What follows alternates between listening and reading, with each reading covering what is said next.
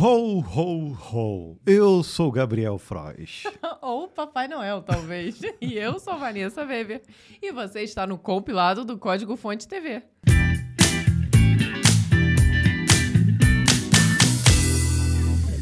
Seja muito bem-vindo ao compilado especial de Natal. Sem dúvida, começamos o compilado no dia 24 de dezembro. Não poderíamos estar num cenário mais apropriado, com direito à árvore de Natal ao fundo, se é que você nos assiste através do YouTube. se você está apenas nos escutando, Fica a dica, né? Fica Vai a dica. lá no YouTube, no canal do compilado, justamente para você conseguir nos ver neste momento natalino. A gente divulga também a versão em vídeo no Spotify.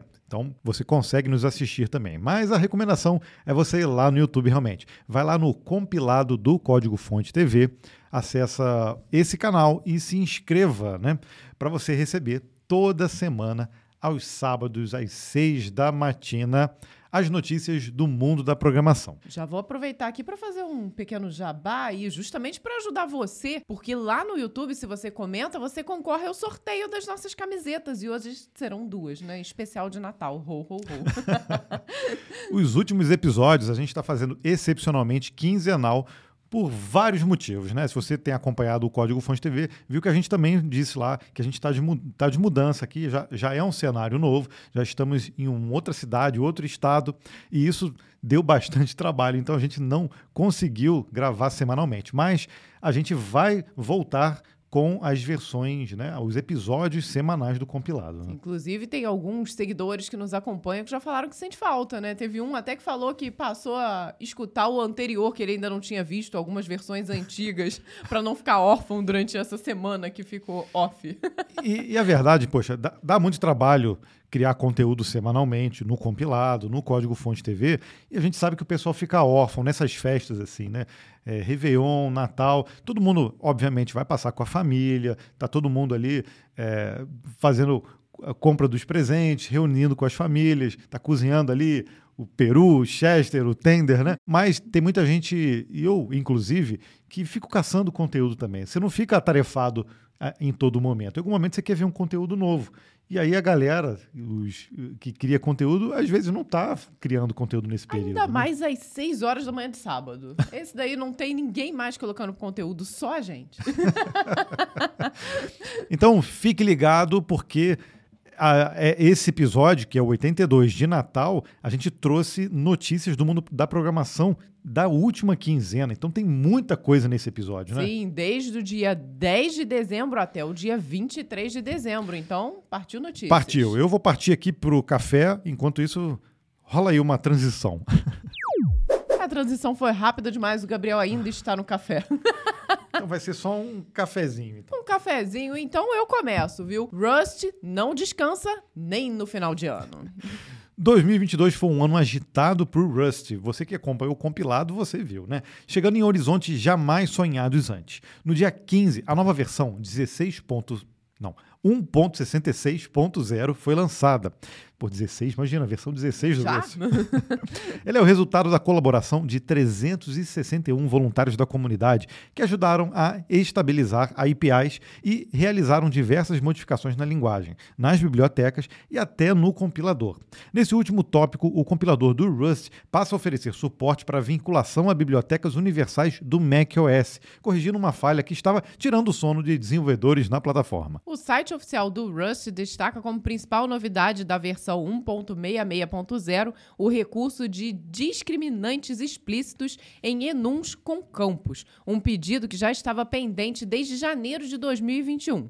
Anteriormente, o desenvolvedor já podia usar esse recurso com representações, porém somente se nenhuma das suas variantes tivesse campos. Essa adição é importante, uma vez que os discriminantes explícitos são úteis ao passar valores quando a representação do enum precisa corresponder em ambas as linguagens. Essa atualização trouxe o complemento ao comando cargo add para adicionar dependências aos projetos. Agora foi introduzido o recurso cargo remove, justamente para remover dependências. Então, trouxe novidades e trouxe complementos também para controle de dependências. Eu acho que isso aí é comum em todas as linguagens. Assim, é comum mas para linguagens mais modernas, né? Controle, é, gestão de dependências geralmente era feita só pelo próprio dev Sim. e agora A com duras penas. a duras penas e agora tem recursos de linguagens e também de plataformas que a gente vai citar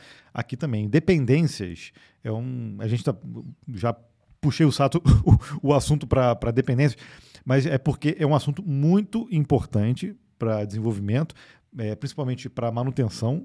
E toda vez que tem melhorias nesse sentido, não só nas linguagens, mas também nas plataformas, em relação à segurança, em relação a versionamento, a gente tem que citar, porque é, isso é essencial para os projetos, às vezes, é, não apresentarem problemas e para a coisa evoluir né, constantemente.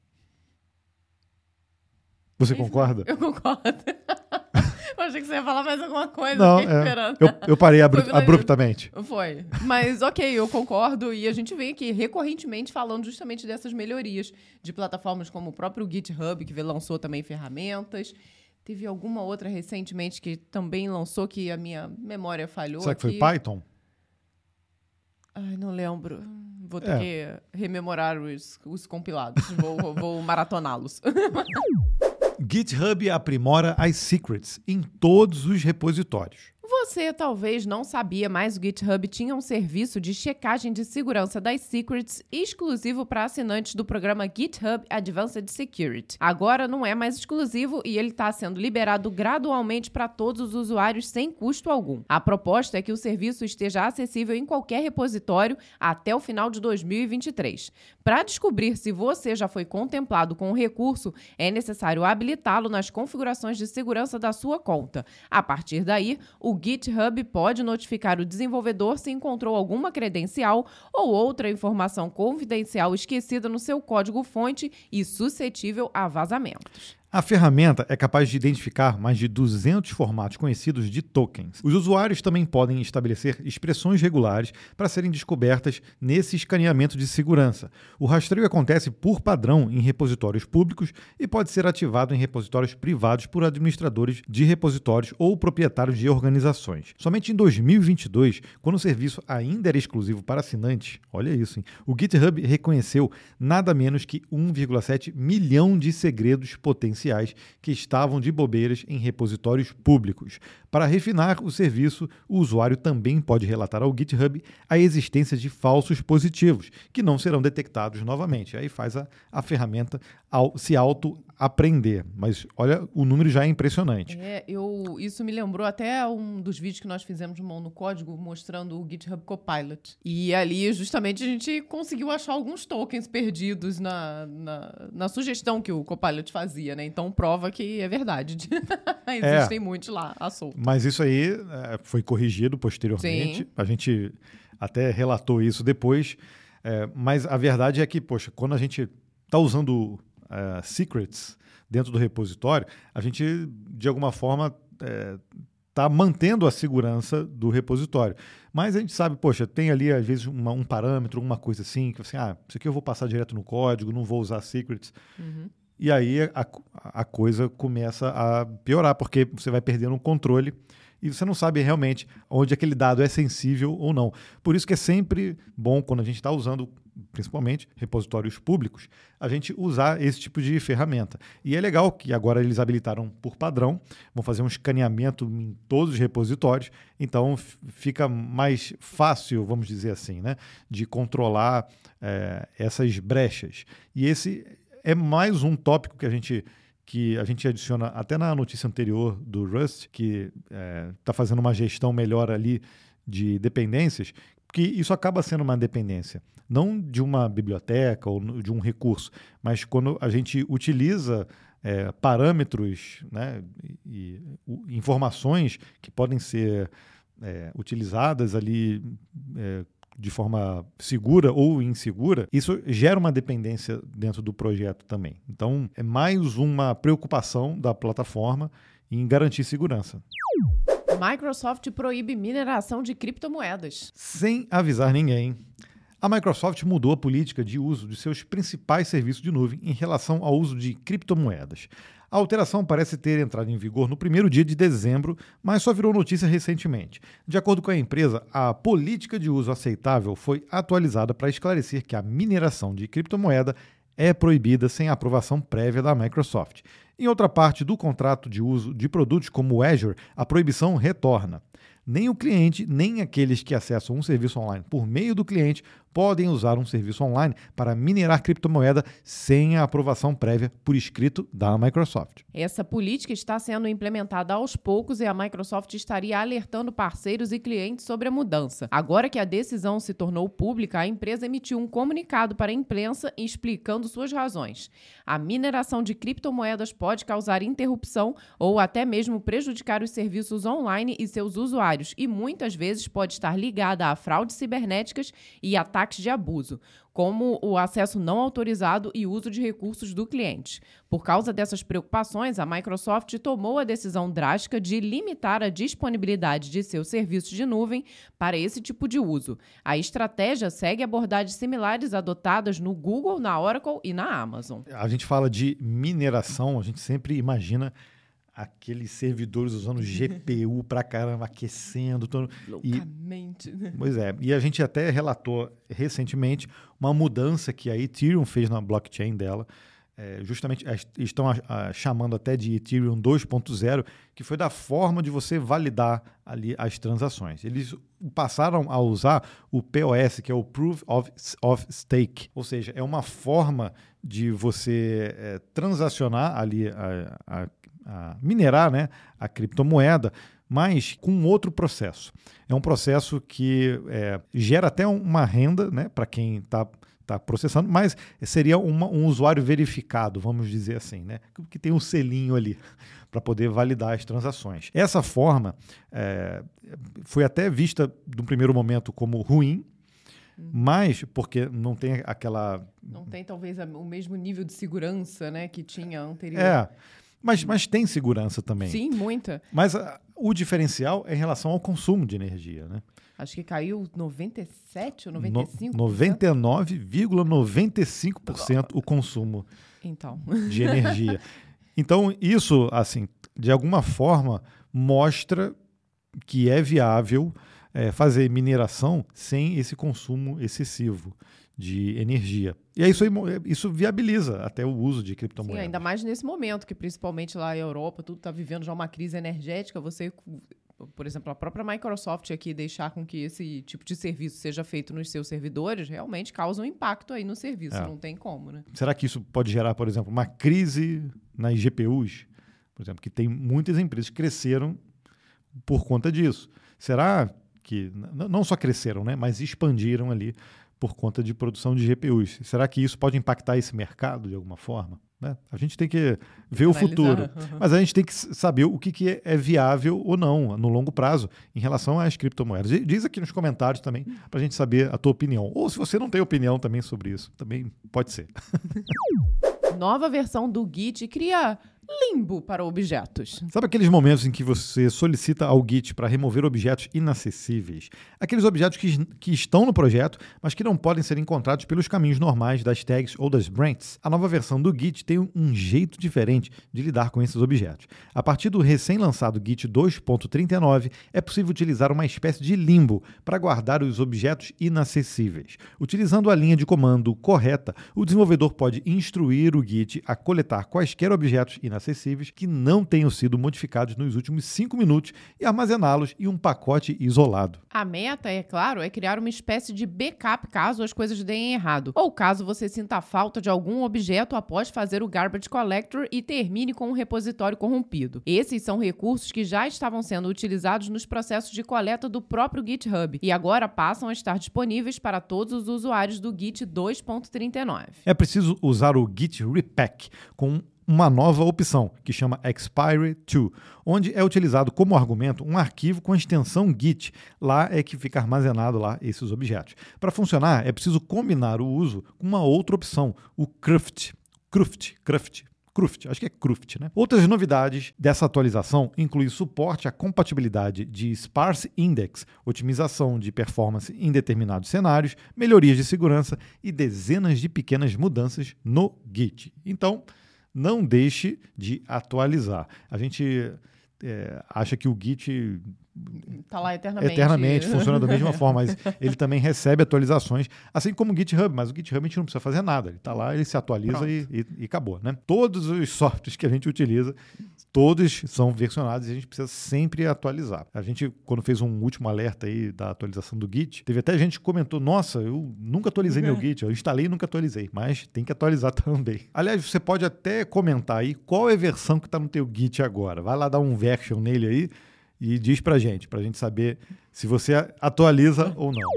Olha essa notícia. Lenda viva da programação está fora da meta e da realidade virtual. O desenvolvedor John Carmack provocou duas revoluções em sua carreira. O programador foi um dos fundadores da ID Software e o sujeito que criou o gênero FPS 3D nos jogos eletrônicos, com Wolfenstein, Doom e Quake. Ah, Gabriel era da época do Doom, hein? Hum. Joguei Wolfenstein também. Encerrado esse ciclo, o prodígio matemático se tornou um dos mais ativos entusiastas da realidade virtual e do dispositivo óculos. Carmack chegou a ser CTO dentro da Meta quando a empresa de Mark Zuckerberg comprou a óculos. Agora, esse ciclo também se encerrou. Lamentavelmente, o desenvolvedor não tem uma boa impressão do rumo que a realidade virtu virtual tomou na Meta. Entretanto, John Carmack está se preparando para uma terceira revolução: inteligência artificial. Em seu anúncio de despedida, a lenda viva da programação criticou a Meta. Em suas palavras, a Meta seria uma organização que conhece apenas a ineficiência. Segundo Carmack, a empresa tem uma quantidade absurda de talentos e recursos, mais uma tendência para sabotar a si mesma e soterrar esforços. Carmack elogiou o dispositivo Quest 2 e disse que era tudo que ele sempre sonhou, mas também afirmou que ele nunca teve e nunca terá jeito para o meio corporativo e suas políticas, que prefere focar sua energia em tecnologias. De olho no futuro, John Carmack vai se dedicar agora à sua própria startup, a King Technologies. O objetivo da nova empreitada é avançar o desenvolvimento de inteligências artificiais gerais. Uau! Aquelas capazes de mimetizar o raciocínio humano, as típicas IAs de filme, não os algoritmos de uma função só que já existem hoje. Se existe alguém capaz de vencer esse desafio, esse alguém é John Carmack. Ele é, seria o Chuck Norris da programação. Será? Eu acho é uma boa definição. Agora, cara, pesadas as palavras dele com relação à meta, né? Então a meta já vinha ali dando aquela escorregada, esse negócio de mundo virtual já estava meio estranho. Cara, e ele chega, um dos caras que estava encabeçando lá o projeto, e fala nessa ineficiência que eles têm lá, o poder de se auto-sabotar. Preocupante. É, cara. Olha, a gente falou em alguns episódios atrás, se não era a, o momento do próprio Mark Zuckerberg abdicar do cargo de CEO da Meta. Que aconteceu com várias outras grandes, né? Nós é. citamos. Né? Eu acho, assim, que ele, ele é um visionário, senão ele não estaria onde estaria. Uhum. É um uhum. cara capaz, mas ele realmente, para algumas coisas, especialmente para o tino comercial, eu acho que ele tem algumas deficiências graves. Então, eu não sei se ele tem essa capacidade de levar a meta para onde ele almeja. Eu acho que ele deveria ter alguém que ajudasse ele, ele nesse sentido. Sem o Carmack e sem a Sandberg. Foi até na época da saída dela que acho que nós falamos a respeito disso, é. né? Então, realmente, ele perde duas peças aí, ao meu ver, fundamentais dentro da empresa. Né? É, é uma empresa que tem capacidade realmente para desenvolver tecnologias poxa, é, revolucionárias. A gente tem aqui em casa o Quest 2. E concordo com o que o John é Carmack falou, né? Ele falou que é um sonho e realmente para mim assim me surpreendeu é muito. É incrível. Né? Não, o, é incrível o sistema, o hardware. Obviamente tem que evoluir em né, algumas coisas, mas é incrível. Eu acho que vai flopar o metaverso da meta. Eu acho que esse foi um grande passo. Porque... Você já estava na corda da bomba ali, alguém chegou e fez tum. É. Não o metaverso em si, o conceito todo, eu acho que é uma coisa para muito futuro, mas eu acho que com esses reveses aí dentro da empresa, fica muito difícil do Zuckerberg, que já mostrou que tem algumas deficiências realmente em relação a, a, a colocar a sua visão para funcionar, não sei realmente qual seria o futuro. E já que ele virou a empresa para esse sentido, né? E aí você vê que ele faz alguns acenos por conta até de, de, dos investidores terem forçado a barra nele. Já, já reclamaram a respeito é. disso, né? O 2023, acredito que vai ser um ano mais desafiador da meta, porque vai ser aquele meio que. O vai ou racha. O vai ou racha, cara. e eu acho que já está rachando um pouco, né? Um pouco ou muito, não sei, né? Sei. a gente não conhece totalmente os bastidores, né? Mas a gente acredita que vai ser muito desafiador pessoalmente para ele conseguir realmente alavancar essa ideia que ele colocou para a empresa há alguns anos. Qual o melhor navegador? O Speedometer 3 vai bater o martelo e ele vai te dar essa informação. Existem diversas métricas para avaliar um navegador. Uma delas é a capacidade de resposta, a velocidade com que o programa reage às interações dos, usu dos usuários desde o carregamento. E isso já foi até motivo de briga entre Microsoft e Google, que viviam se alfinetando para dizer qual era o melhor, o Internet Explorer ou o Chrome. a gente já sabe qual foi a resposta, mas os fabricantes de navegadores continuam interessados na capacidade de resposta. Dentro desse cenário, uma das ferramentas mais adotadas para medir esse esse fator é o Speedometer. Nessa semana foi anunciado a versão 3 da ferramenta, que já está em desenvolvimento pelo projeto WebKit da Apple. A iniciativa está sendo realizada em conjunto com os times do Google e do Chrome. Nas palavras do anúncio oficial, Trabalhar juntos nos ajudará a melhorar ainda mais o benchmark e melhorar o desempenho do navegador para nossos A iniciativa já ganhou um repositório próprio no GitHub, que é um repositório separado da versão 2.1, a última versão estável do Speedometer, que eu acho que não é atualizada há muitos anos. A meta do Speedometer 3 é testar todos os caminhos que um usuário pode executar na web, em vez de testar recursos específicos. Além disso, a nova versão deverá evoluir ao longo do tempo, adaptando-se regularmente aos novos padrões de uso da web moderna. Segundo a WebKit, será realizada uma análise dos dados de uso atuais e as necessidades dos usuários para obter uma experiência consistente em diferentes cenários. Por enquanto, ainda não há uma previsão da conclusão dos trabalhos do Spirometer 3. É, a WebKit faz um papel importantíssimo, ela não é adotada por todo mundo, acredito que só a Apple mesmo que utilize ela de verdade. Uhum. Mas eu, a gente tem visto, vamos falar de um, de um aspecto mais genérico, em relação ao desenvolvimento front-end. Ele tem ficado cada vez mais performático, as tecnologias são incríveis realmente, mas o problema é a complexidade. Hoje, para desenvolver front-end, não é trivial mais, né? Não. Acho que é até mesmo para começar, né? Se a gente colocar muito antigamente ali, você tinha um HTML, um CSS, você conseguia fazer e realmente colocava para funcionar. Óbvio, graças a Deus que melhorou. não é mais só isso. Mas está mais complexo, né? Até porque hoje muita gente chega e fala, gente, mas qual ferramenta eu utilizo? E vai depender muito do projeto, é muita coisa envolvida. Não, e, e as iniciativas sempre são para tentar resolver um problema e aí, aí aquela iniciativa, nossa, isso aqui é muito bom, resolve esse problema aqui, facilita o processo, às vezes, sei lá, de componentização, de, de, de resposta reativa ou de, de, de, alguma coisa, mas às vezes o projeto não, não avança. Aí você usa isso num, proje num projeto teu, o negócio não avança, você vai ter que migrar para outra, outra tecnologia, uma outra coisa que seja equivalente, ou manter aquilo ali, manter você mesmo, e o troço vai ficando assim, meio inviável, né? Vira um monstrão. E outra coisa que eu percebo é que nem, ah, parece uma iniciativa muito legal que vai melhorar, vai fazer, enfim, funcionar essa, a parte da reatividade e tudo mais. Aí quando você vê, cagou o SEO. E aí aparece uma outra ferramenta, não, agora a gente vai melhorar o SEO. Puxa vida, mas aí perdeu, então ainda não se encontrou um equilíbrio é. entre tudo, né? Então por isso que muitas ferramentas surgem. Ou seja, quando a complexidade aumenta demais, e aí o, a própria ferramenta, que é o navegador, ela acaba é, tendo que, que se atualizar, chegou o momento, então, de repente, de você ter uma versão nova do HTML, uma versão nova do CSS, com novos recursos, que é uma tendência, né? Quando uhum.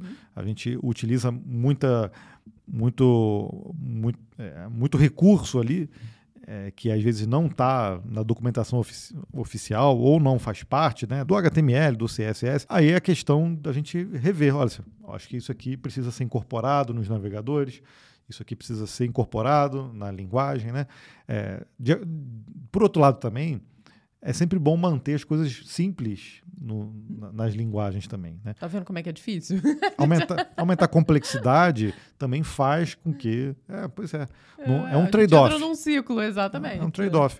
E, mas eu estou vendo, por exemplo, que o front-end entrou num ciclo.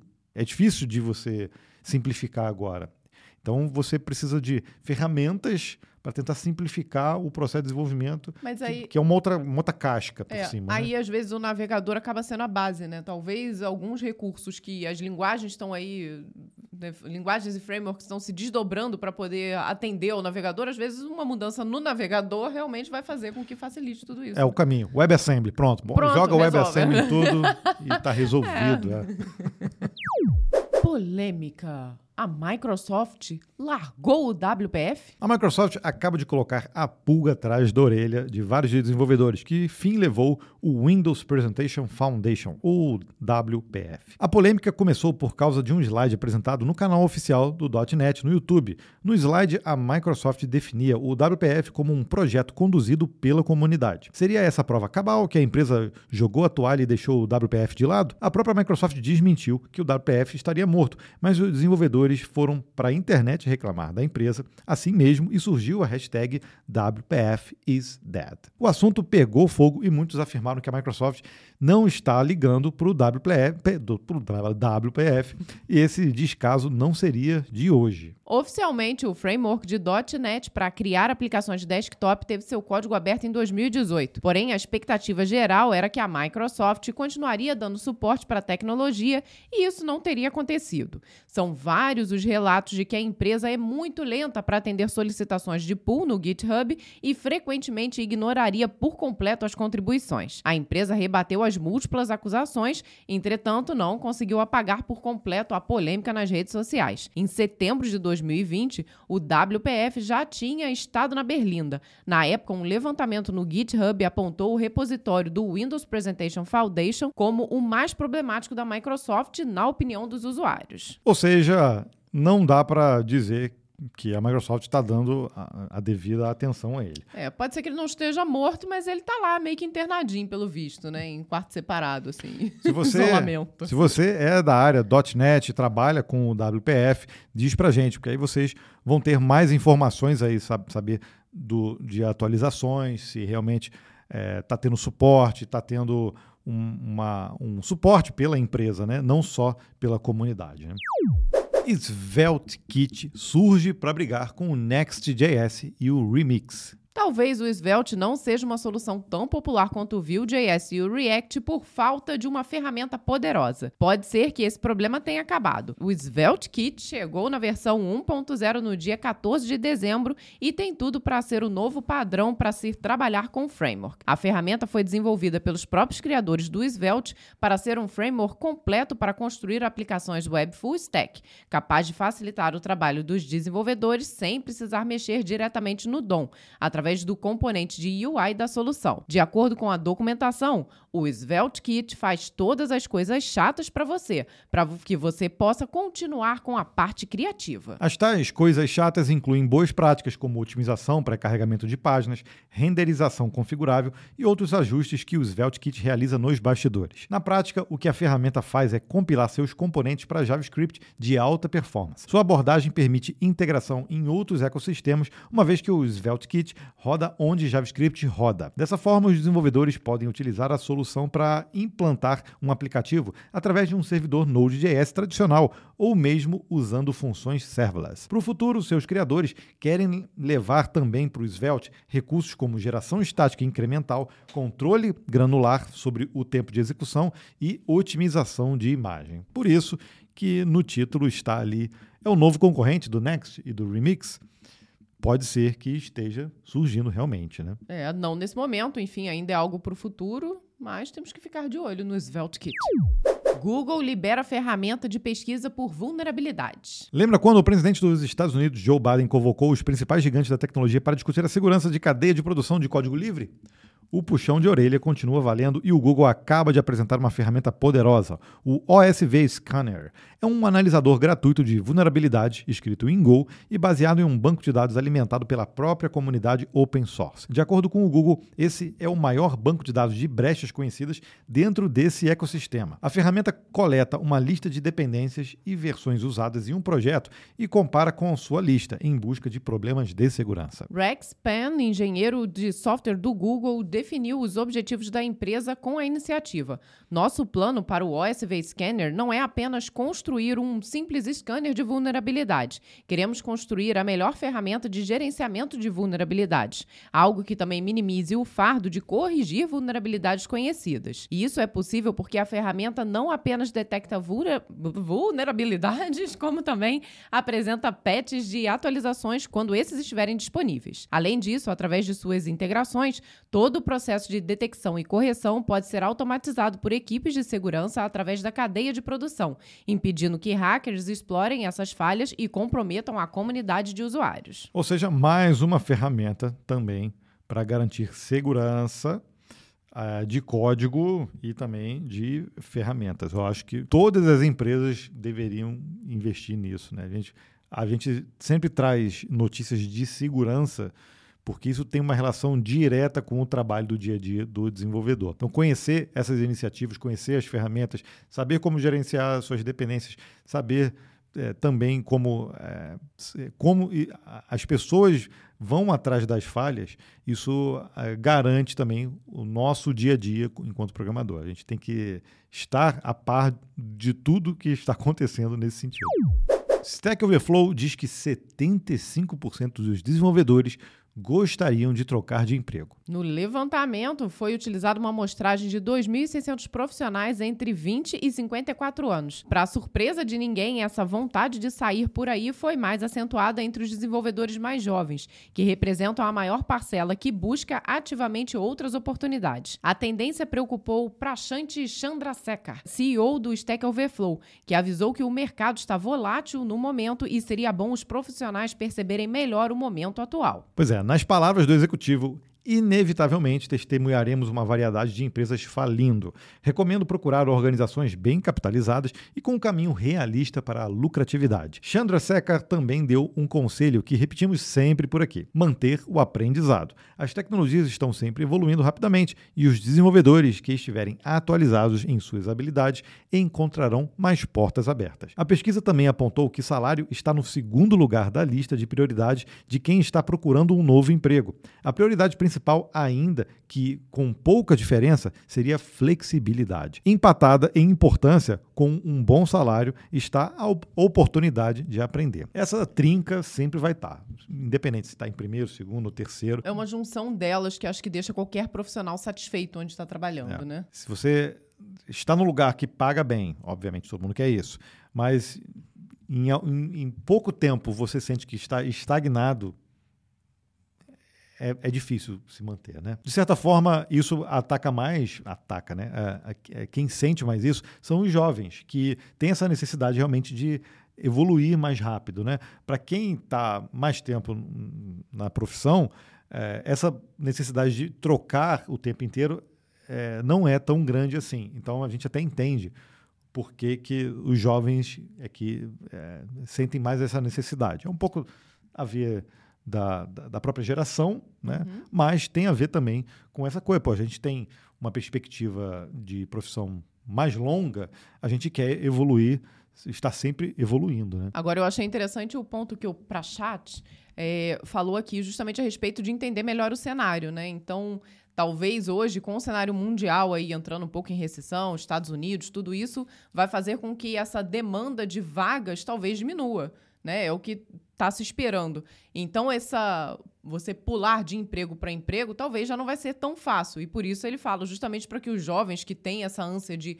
mudar com mais facilidade têm que enxergar um pouco melhor o cenário e tentar se desenvolver, talvez, onde eles estão, levando em conta que são empresas que têm uma boa lucratividade. Poderia ser o momento, então, de jogar a flexibilidade com uma prioridade um pouco menor. Um pouco menor? Talvez, né? É o caso, porque realmente, se as empresas estão ali diminuindo, talvez aquele investimento, né? As, as startups talvez vão começar a ter uma certa dificuldade a conseguir aportes, coisa que algum tempo atrás não estava acontecendo, né? O dinheiro estava rolando mais solto, vamos dizer assim. Então, realmente é um momento de talvez a flexibilidade ter que ficar no segundo momento. É, Você tem que pesar isso melhor. Né? Nós fizemos um vídeo no Código Fonte falando sobre essas demissões que estão rolando. Fizemos um vídeo no início do ano, né, em maio, se eu não me engano. Fizemos agora, no fim do ano, falando também sobre as demissões na Amazon, Twitter, Facebook, Google, né, tudo que está rolando, inclusive aqui no Brasil. Mas esse assunto ainda vai dar pano para manga. A gente vai é, explorar ele também no ano que vem, porque é o, é o ano que vem que interessa. Né? É, muita coisa ainda está para acontecer. As perspectivas de várias dessas empresas é ainda fazer movimentações nesse sentido e a gente tem que ficar de olho no nosso mercado. Então, ano que vem, código-fonte, fique ligado que vai ter muito CDF Café ainda falando de mercado de trabalho. Código produzido por inteligência artificial tem maiores chances de ser inseguro. Ó, não é a gente que está falando, não, tá? É um estudo da Universidade de Stanford, nos Estados Unidos, comprovou que desenvolvedores que aceitam sugestões de código de ferramentas de inteligência artificial estão mais propensos a cometerem erros e permitirem falhas de segurança. Entre os problemas apontados estaria uma maior incidência de vulnerabilidades de SQL injection e string encryption.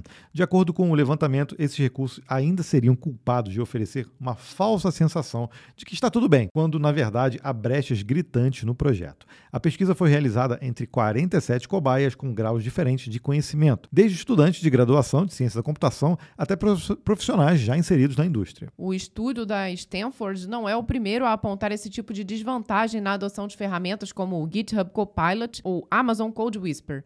Um levantamento anterior realizado pela Universidade de Nova York com 89 cenários já havia encontrado brechas de segurança em 40% dos programas produzidos com a ajuda dessas ferramentas. Um dos pesquisadores de Stanford deu alerta: descobrimos que os participantes com acesso a um assistente de AI geralmente produziam mais vulnerabilidades de segurança. Ele perdeu sotaque agora, viu, gente? Do que aqueles sem acesso. E eram mais propensos a acreditar que escreveram um código seguro do que aqueles sem acesso ao assistente de inteligência artificial. O Code Whisper a gente ainda não conseguiu é, testar, né? Mas o Copilot, a gente tem vários vídeos no canal falando a respeito disso. Mas a gente sempre fala que ele não, não é uma ferramenta ideal para quem está começando, justamente porque ele te dá é, as sugestões deles parecem ser muito boas. Então, você, se não conhecer bem o que está sendo feito, você vai realmente acreditar que aquilo está certo, né? Porque é tão acurado a, a resposta que ele dá, porque realmente ele gera código que você pode rodar, que pode,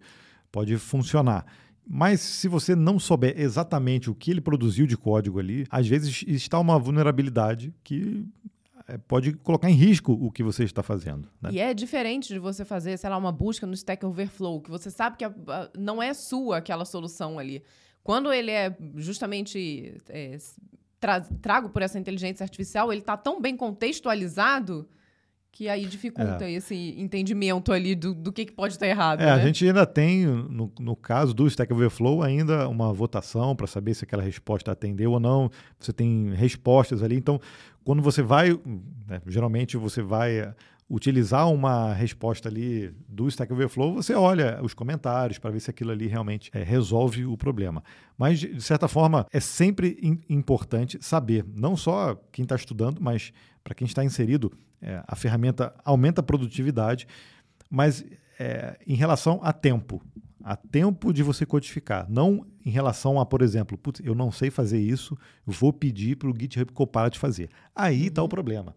Porque ele vai gerar um código que você não vai conseguir analisar. Esse que é o problema de colocar essa ferramenta na, na mão de quem ainda está é, estudando, está aprendendo. Eu acho que não é recomendável, né? É recomendável? Não, concordo. Já falamos isso. Tem vários, vários vídeos. Vários vídeos. E, e todos eles a gente fala exatamente isso. E a gente, lá no início, quando utilizamos o GitHub Copilot, a gente conseguiu reproduzir vários códigos com problemas de segurança também. Né? Raspberry Pi vai pular 2023. Se você está esperando para comprar um Raspberry Pi em 2023, é melhor esquecer. O sucessor da versão 4 não será lançado no próximo ano, a partir do momento em que a equipe de desenvolvimento resolveu puxar o freio de mão. A culpa disso está nos diversos problemas na cadeia de produção dos últimos dois anos, como a crise global dos semicondutores, os estoques vazios e a falta de componentes no mercado. Iben Upton, cofundador e chefe dos desenvolvedores, declarou textualmente que 2023 será um ano para recuperação e que não há pressa para a versão 5. A meta agora é atender as encomendas já feitas para clientes comerciais que deverão fornecer para os usuários individuais, além de preencher as reservas da própria organização. Os planos para 2023 são incrementar a produção do Raspberry Pi Zero e Zero W inicialmente. Ainda assim, haverá espaço para atender pedidos do 3A Plus, que eh, apresenta pouca demanda. Quem está de olho no 4 ainda vai enfrentar dificuldades nos próximos meses e vai ter que caçar em revendas ou com comerciantes que ainda tenham no estoque. Upton revelou que a disponibilidade do Raspberry Pi 4 só deverá se normalizar no final do terceiro trimestre de 2023, por volta de setembro. Mas e a versão 5? Há um receio de que o lançamento do Raspberry Pi 5 atrapalhe a recuperação das versões anteriores, ao mesmo tempo que pode acabar sendo prejudicado também. Dessa forma, a nova versão só deve chegar mesmo em 2024. Não queremos que as pessoas entrem em uma lista de espera, declarou Upton. Eu acho que eles não têm nem muito o que fazer, né? Realmente, com toda essa crise que aconteceu, se eles estão aí com os estoques baixos para produção, eles precisam de um respiro e vão fazer isso em 2023, né? É, então o negócio é, vir realmente com a, o, a versão 5 já com, com todo um, um hardware. Ele pode é, trabalhar em 2000, em 2025, não, em 2024, né? Eles podem trabalhar em 2023 na arquitetura, de repente, não na comercialização, né? Então, pode, podem vir até com novidades melhores, né, para 2024. Mas a verdade, poxa, e a gente até tem aqui um Raspberry Pi, mas não é o, o 4, é que é um. É, hoje já faz parte da demanda da indústria, né? Muitas pessoas utilizam para automação, para os mais diversos tipos de, de utilizações. E é um, é um computadorzinho porretinha, né? Nossa, incrível. Uhum. É muito legal. E, inclusive, pode ser que até o preço aumente, né? A, a ideia sempre foi vender a 35 dólares. Não sei se eles estão aplicando mais esses valores até porque o mercado já flutuou demais. Sim. Mas uh, eu eh, até recomendo as pessoas terem também em casa, porque dá para ligar na TV, dá para. Tem muita gente que, por exemplo, que é, utiliza o celular para estudar programação e é, pode ser um computadorzinho de entrada, inclusive, para as pessoas a, a aprenderem a programar, porque você roda ali uma versão, você pode rodar uma versão do, do Linux, inclusive, Raspberry OS, né? Que é o, a, o sistema operacional baseado em, em, Linux, e ali você, poxa, roda Python, roda várias, várias coisas também. Então, para quem é, não tem essa opção financeira, é, importar um, até comprar, porque já tem revendedor aqui. Uhum. oficial uhum. aqui no Brasil, é uma excelente opção para ter um de computador, né, de entrada. Google Maps ganhará concorrência pesada. Pensou em mapa, pensou em Google Maps, certo?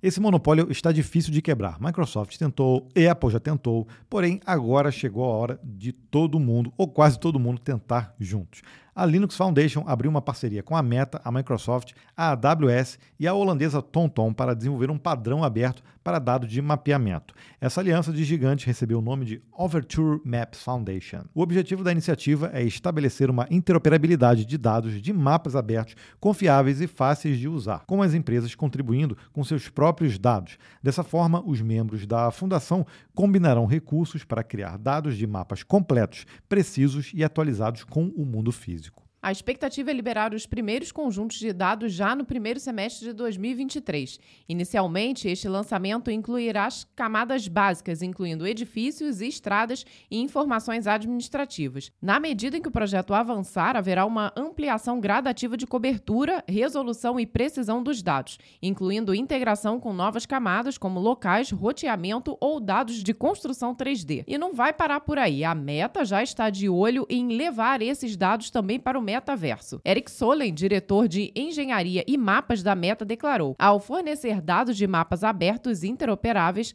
a Overture fornece a base para um metaverso aberto construído por criadores, desenvolvedores e empresas. Eu só sei que é muito dado. Trabalhar com mapa é impressionante, né? É muita informação. Bom, não sei se isso vai destronar o Google Maps ou não, mas é importante essas empresas terem ali um, uma fundação para é, compartilhar essas informações. Não informações de, de pessoas, isso não, não tem a ver. Geográficas. É, informações geográficas ali, é, porque cada um tentar fazer de uma forma, putz, vira bagunça, né? Então, uhum. de certa forma, aqui vão ser criados padrões, que acho que até o Google Maps, de alguma forma, vai poder utilizar. A princípio, ela não está aqui nessa parceria, mas pô, ninguém sabe, né? É. Pode ser que ela venha também contribuir aqui e até ajudar mais aí que essas outras empresas, porque afinal de contas, o Google Maps realmente é referência, né? Nesse setor. A Apple também tem, o aplicativo da Apple é, é incrível para mapas, mas tem jeito, né? O, o que a gente usa mais Maps no dia a dia é o, é padrão, o Maps, né? né? Então, de repente, a, o, o Google pode também contribuir, não sei, no primeiro momento, mas, de certa forma, eu acredito que isso é, ajude né? É, o, esse setor como um todo. E o legal é a meta que continua ali com a meta ousada de levar tudo isso para o metaverso. metaverso. Não, já que ela vai participar disso, né? ela vai ter informações também, vai fornecer, Sim. vai receber, nada melhor do que utilizar isso, isso no, uhum. no, no, próprio sistema, né, dentro do metaverso. Mas isso aí não quer dizer necessariamente, olha, que revolução vai melhorar, agora sim. Agora vai. Agora vai.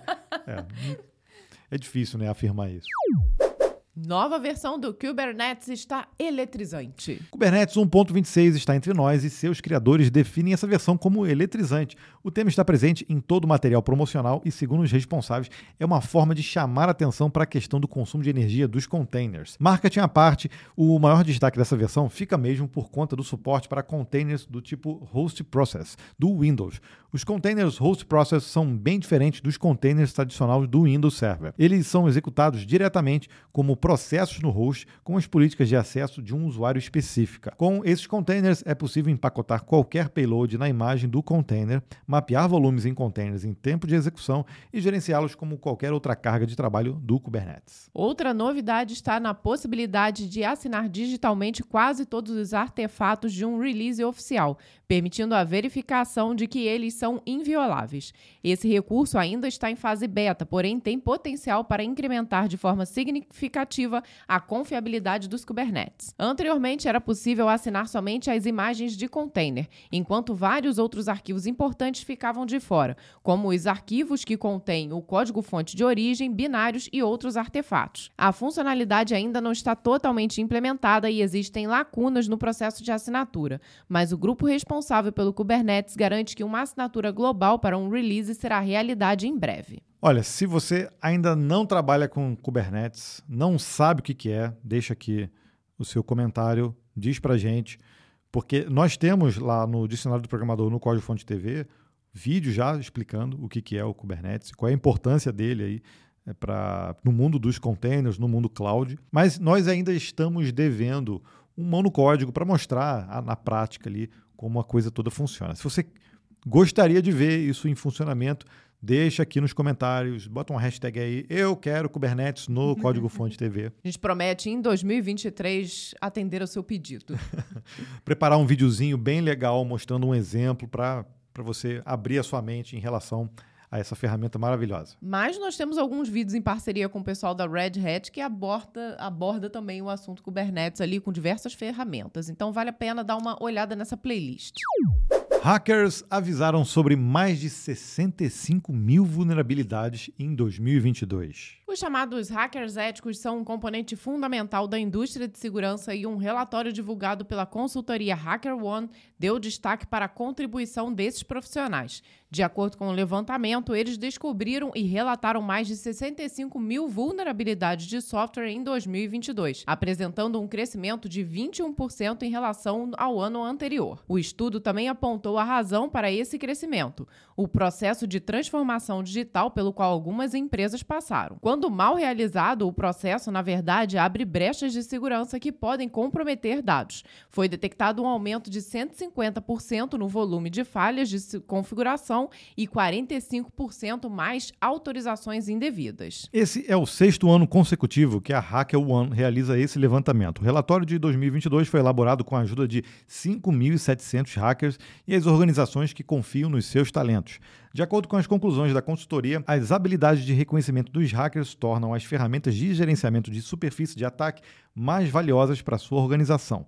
Na verdade, 92% dos hackers dizem que podem encontrar vulnerabilidades que os scanners não conseguem. Programas de recompensa para a descoberta de bugs ou a contratação de hackers éticos para os quadros de segurança seriam medidas que ajudariam a mitigar os riscos e um ecossistema cada vez mais agressivo. Os números assustam, né? Até fiquei, confesso que fiquei assustado com o número de 5.700 hackers éticos que foram é, é, incluídos aí nessa, nessa pesquisa toda da HackerOne.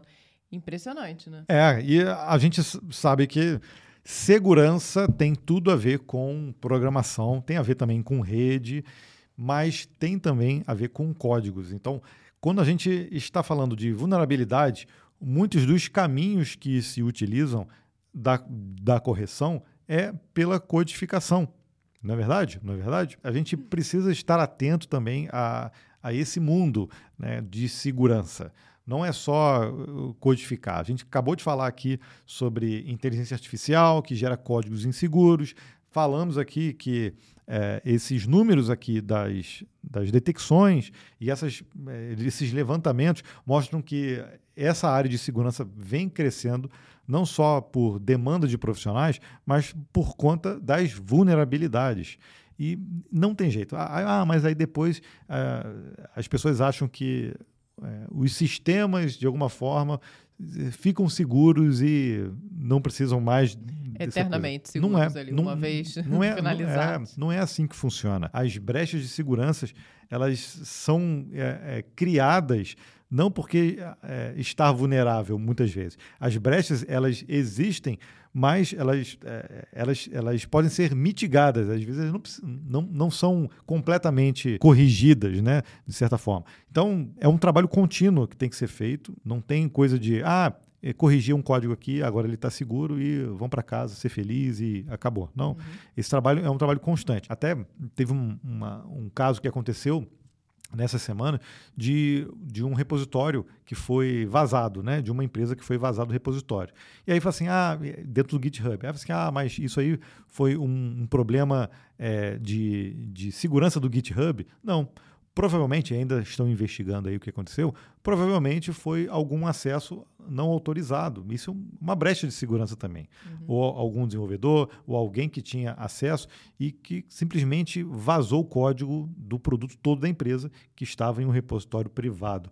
Ou seja, problemas de, de, de segurança envolvem também pessoas, né? Geralmente são pessoas. Né? Geralmente sim. Até me chamou a atenção aqui que 45% é, foi, foi o número visto no aumento de autorizações indevidas. Então, isso daí também já aconteceu, já relatamos aqui no compilado justamente problemas em que hackers conseguiram entrar porque você pega um servidor desses cloud incrível que tem vários processos ali para você manter a segurança de todo o serviço que está sendo servido por eles e nada de adianta se você coloca apenas um único usuário configurado que tem acesso a absolutamente tudo. Então, e aí então, você né? usa isso para gerar relatório, gerar faturamento, é. É, configurar acesso a, a, uma pasta. Usa todos o, o mesmo usuário. Todo mundo usa o root lá. Aí, aí não adianta, né? Aí, aí, não adianta.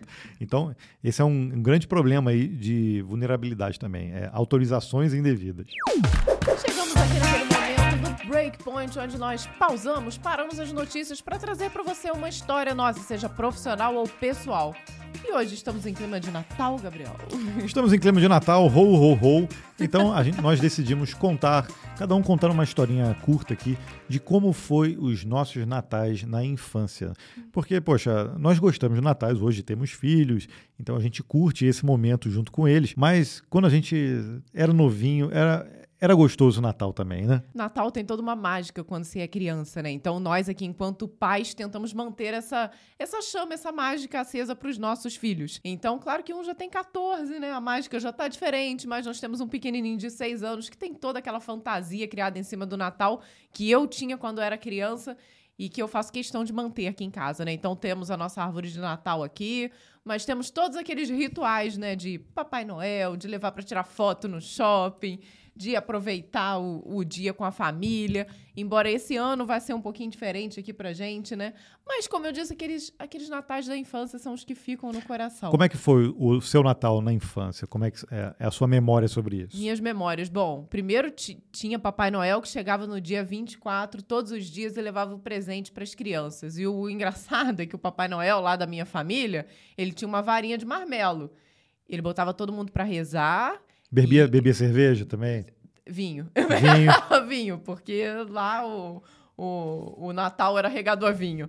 Mas ele trazia uma varinha de marmelo e se você fizesse alguma besteira, você levava uma varetada, viu? É Papai mesmo? Noel não perdoava, não. Pois isso é, são memórias boas, isso? São, pior que são. Mas não só essa memória, né? O meu Natal sempre se dividiu entre as duas famílias, entre a família Weber, que é a família do meu pai, e a família Reder, que é a da minha mãe. E, assim, a família Reder, eu acho engraçado que a, a, o meu avô faleceu, eu era muito pequenininha, mas ele, a minha avó tem um total de 13 filhos. Então, imagina, você conseguir reunir 13 filhos no Natal era muito difícil. Então, o que, que ela sabiamente fazia? Ela fazia a festa de Natal dela na noite do dia 25. Então ela deixava todo mundo liberado para curtir com as suas famílias o dia 24 e a, a manhã do dia 25 e à noite nós íamos todos lá para a família da minha mãe, da família Reder. Então eu sempre achei isso sensacional porque ela dava um jeitinho de reunir o maior número possível, embora reunir 13 filhos e 40 e poucos netos, mas era bem possível, mas reuníamos muitos e, e, sempre era muito divertido. E na família Weber a gente passava o dia 24, que era justamente o momento que tinha o Papai Noel, e no dia 25 era aquele momento também de estar ali reunido com a família que é muito bagunceira, né? Gabriel já passou muitos natais lá, sabe que a bagunça lá corre solta. Então sempre tinha uma piscina, mesmo que daquela pequenininha de plástico onde a gente se divertia no dia 25. Tinha entrega de presente, troca de presentes, amigo oculto. Então são essas coisas que sempre me, é, me, me memoram é, o meu Natal, né? A, a lembrança que eu tenho de um desses natais era uma mesa, lá na família da Vanessa. Olha, olha a bagunça como é que era. Acabamos de todo mundo comer, não sei o que, ah, bonitinho, não sei o que. Aí começou cada um ficar tacando água um no outro. Isso começa assim, tipo, alguém. Acho que foi o meu filho pequeno, né? Foi o, o Bielzinho que já era nascido, que ganhou uma pistolinha de água. Aí é, começa, foi. pistolinha de água. Aí, aí, o que aconteceu? Aí foram. É, o último que tentaram jogar água foi eu. Só que eu estava sentado na mesa de comida, tava cheio de comida na mesa, assim. Aí veio um, um primo da Vanessa lá com um balde um balde cheio. já estava nesse nível, já. Já estava nesse nível. Pessoas já tinham sido arremessadas na piscina, na piscina incluindo eu. É. E aí, com um balde para me, me, tacar, me tacar. Só que eu tava cheio de comida na mesa. Só que a, ele, ele jogou o balde, pô, cara, a distância de uns, sei lá, uns dois metros. Pô, deu tempo de eu desviar, né? a comida não. Eu fiz assim, ó. Aí veio a água para cá. Cara, molhou a mesa inteira. Aí acabou, acabou. acabou assim. Ainda bem que já, já tinha acabado. Esse era o nível de comida, é. de, de, bagunça, de, bagunça, né? Já na, na, minha família, quando eu era criança, uh, os natais também eram, assim, na, Natal de, de novela, parece, né? Porque a minha bisavó, eu convivi muito com ela durante a minha. até o início da adolescência. É, ela era uma pessoa que tinha muita experiência assim para fazer eventos. Então, e na casa dela, ela morava numa casa grande, ela conseguia reunir a, ah, várias gerações dos filhos dela. Então, eram os meus tios avós, é, iam os, os filhos e o, os, os filhos dos filhos. Então, assim, reunia, eu, eu vou chutar aqui, sei lá, cara, bem, bem por baixo, mas 100 pessoas entravam lá nas festas dela. É, apagou de lá também, acabou de apagar. Acabou, acabou a luz aqui. Acabaram as luzes. e ela, é, elas é, reuniam realmente muitas pessoas, é, pessoas que eu só via, na verdade, no, no Natal, e era tudo muito organizado, uns mesas grandes, é, com, com souvenirs, com, é, com coisinhas né, de, de é, que ela mesma fazia à mão. Então, poxa, era, era muito legal assim a, a, as festas e eu tenho muita memória disso. Vinha o Papai Noel também, é, contratado, é, todo, é, né, me dava os presentes, tinha o momento das crianças receberem os presentes, da brincadeira com os adultos também receberem os presentes. Então, era, era mágico, assim, aqueles momentos. Não foram muitos, né, que eu presenciei, que eu lembro, assim, sei lá, acho que foram cinco, seis, pode até ter sido mais, mas foi muito marcante para mim. Luzes restabelecidas, a gente termina então o Breakpoint, poxa, com o Natal, né? Iluminado. Iluminado. e a gente pode até colocar uma musiquinha de Natal também. Vou deixar rolando aqui. A gente vai. Este clima natalino.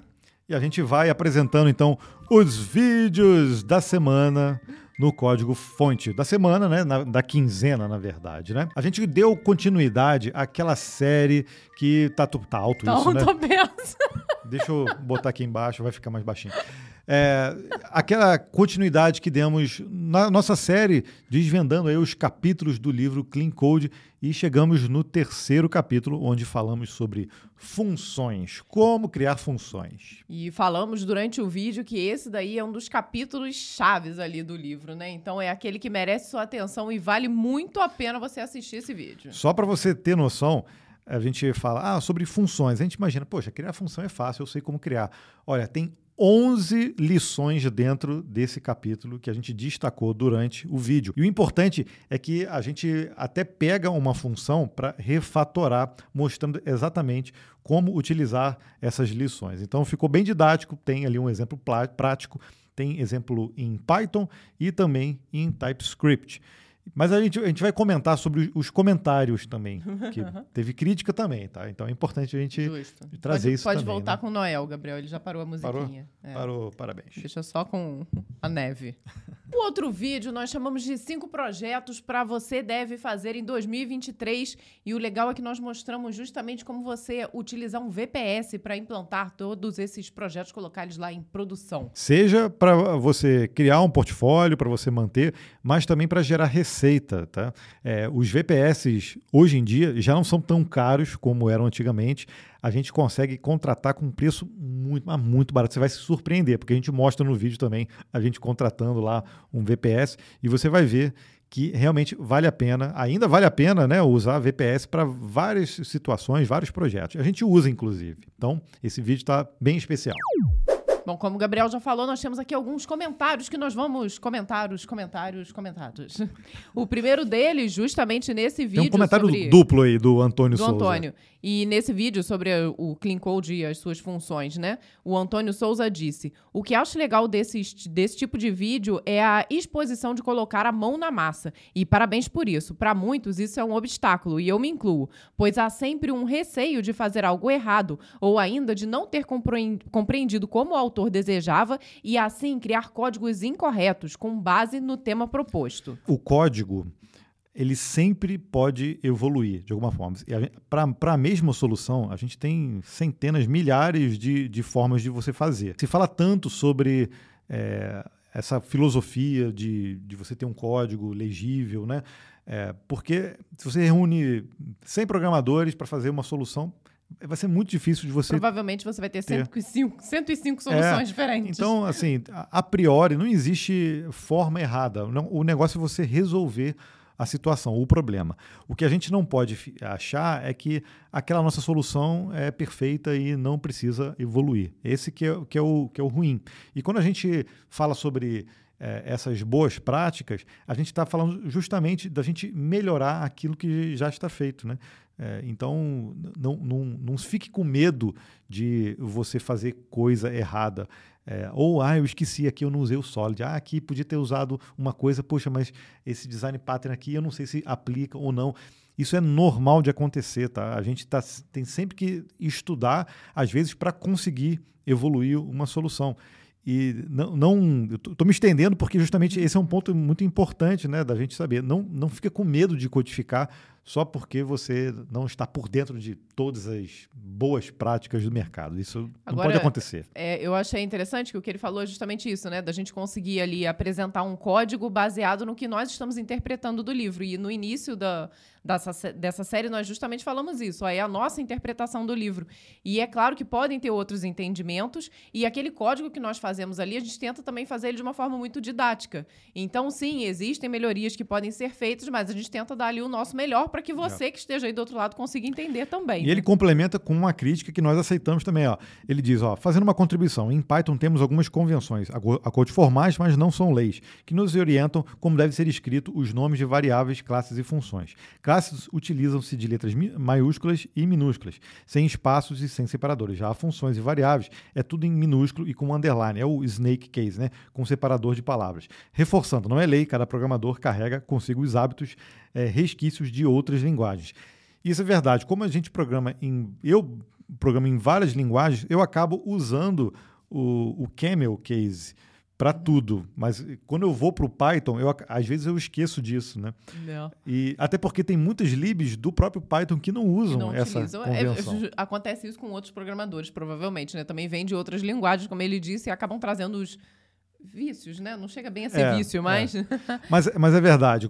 Toda vez que eu, a gente traz é, o Python aqui para fazer coisas com Python, eu tenho que me atentar nessas, nessas mudanças que não, não são muito naturais para mim.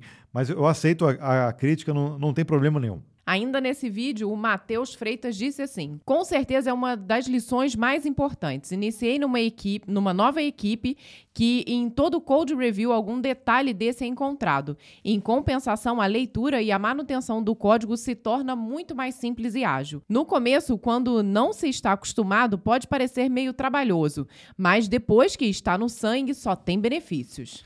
Isso é verdade. Ó. É, é tudo um trade-off, né? Muitas vezes a gente acaba fazendo as coisas um, mais rápidas para poder fazer a entrega e nem sempre a gente é, deixa a coisa tão legível. Mas é por isso que existe uh, o processo de refatoração. Né? Isso, tudo, review, isso né? tudo faz, faz parte. Também no mesmo vídeo, o Edmilson Nascimento diz: ó, que série F. Estou adorando a série e acho o conteúdo super útil. Faz parte da evolução do programador. Work smarter, not harder. É isso aí. Essa é a filosofia do Uncle Bob. Parabéns, pessoal. Muito obrigado o Reginaldo Oliveira no vídeo de Agile, no dicionário do programador. Esse é o melhor canal de tecnologia para, para iniciantes. Estou aqui maratonando e adquirindo conhecimento. Obrigado, casal, gente boa. Obrigado, Reginaldo. Muito obrigado. O Geandre Ribeiro no vídeo, né, lá sobre uh, o Clean Code. O que acho massa disso tudo é a oportunidade de um dev de uma cidade pequena do Mato Grosso do Sul ter acesso a esse tipo de conteúdo. Parabéns por essa playlist. Muito bom aprender com vocês. Poxa, bom, a honra né? é nossa de você estar aqui assistindo e curtindo o nosso conteúdo. E YouTube, internet. A internet proporcionou isso, né? É incrível mesmo. Não Nós existe... achamos incríveis ter alguém aí no Mato Grosso que conhece a gente. É, não, não existe mais barreira para esse tipo de coisa. Julia Lang, ela Olha, disse... que legal esse comentário. Nós separamos porque a gente achou super engraçado, né? Eu acho que ela não é da área, mas, mas ela a, comentou no vídeo sobre Julia Lang. Gente, que loucura! Achei esse vídeo sem querer, porque meu nome é Julia Lang. Imagina você programar numa linguagem que tem o seu nome. Imagina, eu programo em Gabriel Freud. Ah, que chique. Eu programo em Vanessa Weber. Mas não tem graça, né? Porque ela já se chama Lang, fica muito mais fácil. É, Go Lang, imagina. Teria que ser Vanessa Lang para, né? É, verdade. e o Luan Padilha, lá no vídeo sobre os projetos que a gente implementou lá em VPS. Implementou não, né? A gente mostrou em, no, no VPS, ele diz: bora voltar com o CDF na estrada em 2023. Eu até já respondi, mas a Vanessa pode responder também. Essa ideia é ótima e pretendemos sim voltar com novidades aí. Agora estamos mais próximos aqui, estamos em São José dos Campos, próximo de algumas empresas que ficam em São Paulo, então já temos alguns convites. E a ideia sim é conseguir fazer mais CDFs na estrada. Então eu já deixo aqui o convite para as empresas nos convidarem.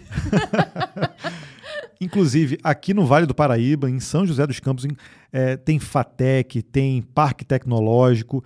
Nós queremos conhecer todas essa, essas, essas iniciativas, essas empresas. Então, se vocês forem aí do, aqui da região, é, tiver interesse que a gente vá visitar também, entre em contato conosco. Né? É, se você for lá no códigofonte.tv, esse é o domínio, tem lá um linkzinho é, exclusivo para você entrar em contato conosco, para parcerias né, e tudo. É, e aí a gente é, entra em contato né, para a gente fazer a visita, conhecer também. A gente tem muito interesse nisso.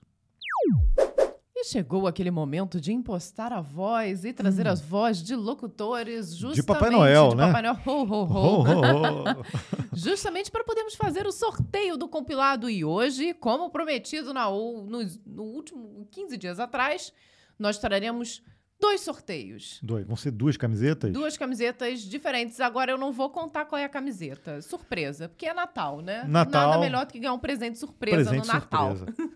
Muito justo. Como é que funciona? Se você comenta num episódio anterior, no próximo a gente faz o sorteio desses comentários. Você pode comentar qualquer coisa, só não vale xingar, né? É, nossa mãe, né? A gente. Poxa, não, não é. né? Se xingar minha mãe e ganhar, eu vou sumariamente cortar e sortear de novo, novamente. Sorteio claro. de novo. É. A gente xinga você e. É... Isso. Sua mãe não, você, veja bem. Nunca se xinga a mãe de é, alguém. É, não, não.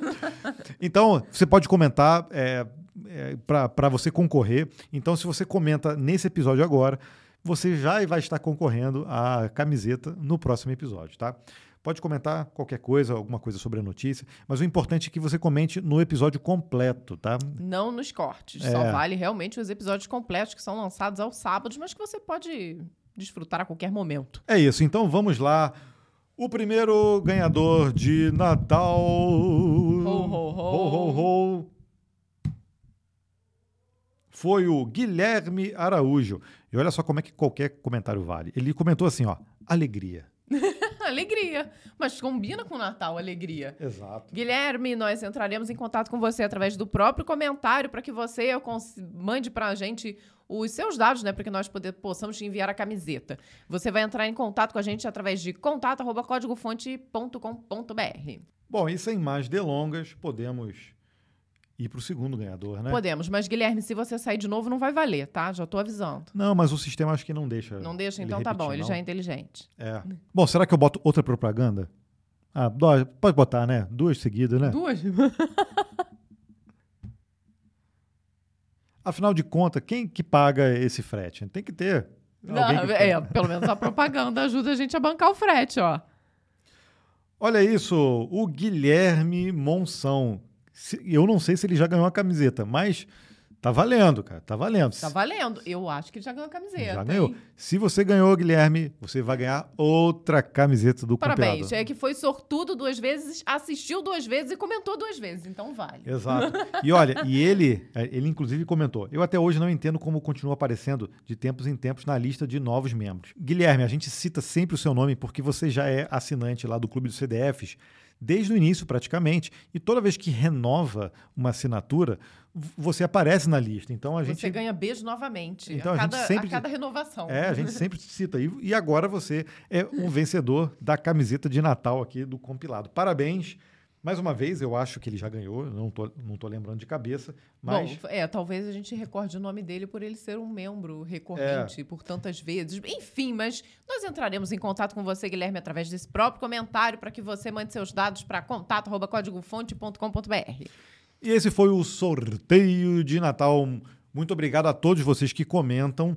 Eu quero que no próximo episódio, aliás, nesse episódio de Natal especial, com luzinhas e tudo, já apagou, mas a gente já acendeu.